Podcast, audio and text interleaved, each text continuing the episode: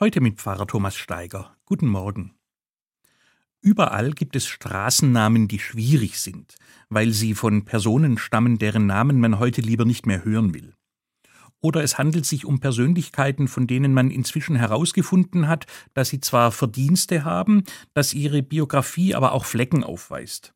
Das betrifft vor allem Personen aus der Nazizeit, die als Politiker, Pfarrer, Forscher oder Künstler sich dem Regime damals angepasst hatten und mit deren Ehrbarkeit es deshalb nicht ganz so weit her ist, wie man bislang angenommen hat. Wie soll man damit umgehen, fragen sich dann die Gemeinderäte. Schließlich ist es eine Auszeichnung für einen Menschen, wenn eine Straße oder gar ein Platz seinen Namen tragen darf. Eine Stadt schmückt sich mit den Persönlichkeiten, die sie hervorgebracht hat. Die ganz schlimmen hat man inzwischen entfernt, Trotzdem gibt es Land auf, Land ab Straßennamen, die noch immer problematisch sind. Was tun? Alle austauschen? In Tübingen hat man einen anderen Weg gewählt. Die Pfeiler, an denen Schilder mit umstrittenen Namen hängen, haben einen Knoten bekommen. Das fällt einem sofort auf, wenn man daran vorbeiläuft, weil so ein Metallknoten auf Augenhöhe ungewöhnlich ist. Die Stadt will damit sagen, wir können die Geschichte nicht rückgängig machen.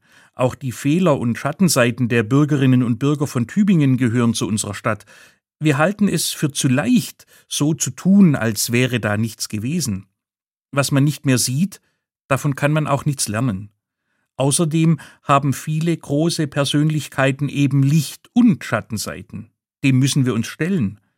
Mit den Knoten am Schild fordern wir alle auf, die vorbeilaufen, sich auseinanderzusetzen und aus der Geschichte zu lernen.